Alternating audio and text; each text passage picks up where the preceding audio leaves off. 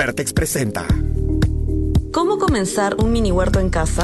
¿Es el papel una mejor opción al plástico? Para producir un kilo de carne de res se utilizan más de 15.000 litros de agua.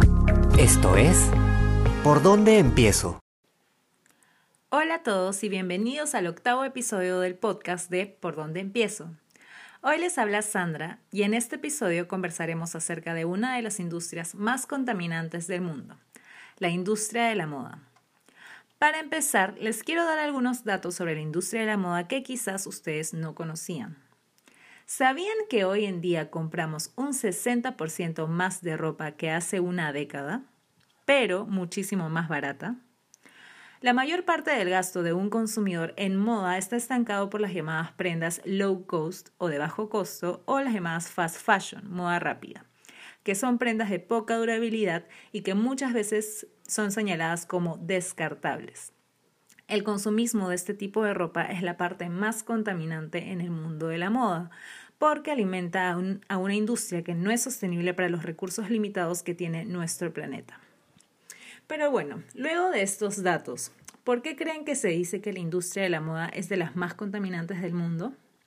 Según la ONU, la industria de la moda es una de las más contaminantes del planeta porque produce más emisiones de carbono que todos los vuelos y transportes marítimos internacionales juntos en los últimos años ha multiplicado su producción y ha pasado de producir, dos temporadas a producir más de seis temporadas al año, para así ofrecer cada dos meses nuevas piezas y tendencias a un consumidor que tira la ropa en la mitad del tiempo que hace 15 años.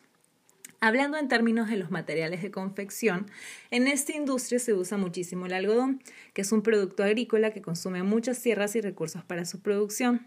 Otro material usado es el poliéster, el cual está hecho de plástico y proviene del petróleo. Para su producción también se usa mucha electricidad que a menudo proviene de fuentes no renovables como el carbón o diésel. Otros materiales usados son de origen animal, como por ejemplo el cuero vacuno, que para muchos son materiales que no son nada respetuosos ni responsables con la vida de los demás seres vivos. Y si hablamos en general de la cantidad de agua, recursos y energía que se usa para todo el proceso de fabricación de prendas y además de la contaminación química que se produce por los tintes usados en la industria, podemos concluir que efectivamente es una de las más contaminantes en el planeta.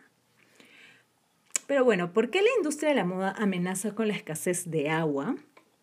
En el 2015 la industria de la moda registra un consumo de 79 mil millones de metros cúbicos de agua solo por la fabricación y esta es una cifra aproximada del 2015, así que imaginemos cuánto podría haber aumentado esta cifra en los últimos cinco años. Incluso se dice que para fabricar un jean se necesitan aproximadamente 7.500 litros de agua, se utiliza muchísima agua para la producción en el mundo de la moda. Además, según información de la Universidad de California en Santa Bárbara, entre 1950 y 2016 aproximadamente, se ha calculado la emisión de unos 5.6 millones de microfibras sintéticas por el lavado de prendas.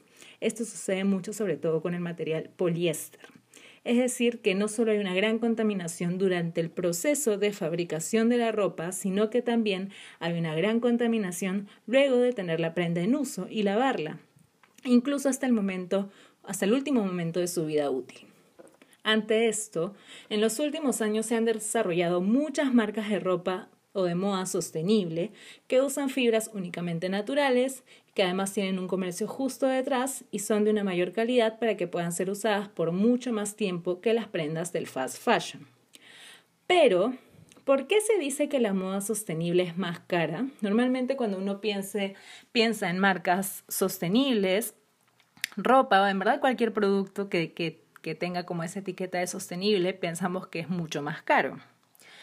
Pero en el caso específico de la moda, el problema realmente no es que la moda sostenible sea más cara, sino que el fast fashion nos ha acostumbrado a pagar prácticamente nada por prendas de corta duración, con una filosofía de usar y tirar, de tal manera que compramos más y pagamos mucho menos. Pero si compramos moda sostenible, ¿qué estamos pagando finalmente? Pagamos por un trabajo justo, nos aseguramos que la cadena de suministro, desde el proveedor de materia prima, confección, transporte, ventas, etcétera, se encuentren remunerados justamente. Pagamos también por materiales con origen de fibra natural obtenidos de la forma más responsable posible. Pagamos por prendas que normalmente son atemporales y de calidad, lo que quiere decir que el costo a largo plazo realmente sí valdría la pena. Además, hay que resaltar que una de las formas en las que el fast fashion reduce sus costos es por la cantidad masiva de producción que no existe en las marcas independientes y sostenibles. Por eso el costo es mayor. De todos modos, es necesario que investiguemos muy bien lo que hay detrás de cada marca antes de comprarle, para así cerciorarnos de estar realizando una compra realmente responsable. Porque, ojo, no hay que confundir que la moda cara tiende a ser sostenible. No siempre esto es así, ya que existen marcas de lujo que cobran más, pero que no se involucran para nada con la sostenibilidad.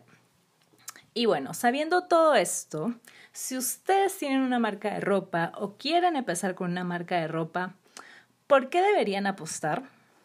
Pues nosotras creemos que deberían apostar por una moda circular. Esto quiere decir que aprovechemos los residuos preconsumo, como por ejemplo los restos de tela, cortes, maquetas, hilos, que muchos de ellos se descartan, se descartan en un aproximado entre el 10 y 30% de su tejido durante la producción de cualquier prenda. Todos estos materiales pueden ser reaprovechados para confeccionar prendas nuevas. Del mismo modo, también se pueden aprovechar los residuos post consumo de ropa, que vendría a ser ropa usada, que puede ser vendida como ropa de segunda mano o también puede ser transformada. En otros casos podría ser también donada. Al realizar la transformación de estos residuos, tanto preconsumo como postconsumo, estamos realizando el upcycle, que significa tomar estos productos no deseados o no valorizados y revalorizarlos convirtiéndolos en algo que puede tener un mayor valor para otro consumidor. Pero bueno, viene la pregunta más importante para ustedes y es, si yo soy un consumidor, ¿qué puedo hacer para tener un consumo de vestimenta más responsable? Nuestra primera recomendación es, consume mucho menos o solo lo estrictamente necesario. No compres ropa solo por moda o por tendencia, aun cuando te veas muy tentado a hacerlo. A nosotros nos pasa también. Si compras algo que sea por real necesidad. Cuando tengas que comprar, prefiere ropa o moda de segunda mano o también haz intercambio de ropa con amigas. Nosotras también lo hemos aplicado y es bastante divertido. Recuerda también reparar lo que tienes antes de desecharlo. Esa prenda que ya no te gusta podría transformarse en algo nuevo. Por ejemplo, si tengo un polo antiguo que ya no uso, podría cortarlo y transformarlo en una bolsa reusable. Si vas a comprar algo nuevo, mira la etiqueta y verifica que se utilicen fibras orgánicas en su producción, recicladas o que la marca busque disminuir su huella ambiental. Algo muy importante es que la prenda sea de producción local y que no haya viajado kilómetros para llegar a ti, porque eso también aumenta su huella ambiental. Y un bonus personal que les quiero compartir es que cada año ustedes se pongan una meta de reducir su consumo de vestimenta. Por ejemplo, yo este año me puse la meta de no adquirir más de 7 prendas en todo el año. Hasta el momento me he comprado 4 prendas.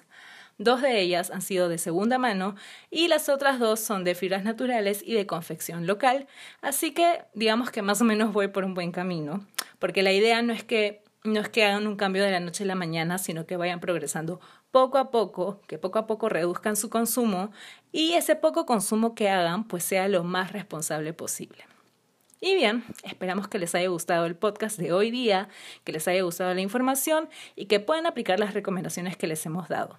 No olviden seguirnos en nuestras redes sociales, nos encuentran como por donde empiezo en Instagram y como por donde empiezo en Facebook. Eso es todo por hoy, nos escucharemos en el próximo episodio.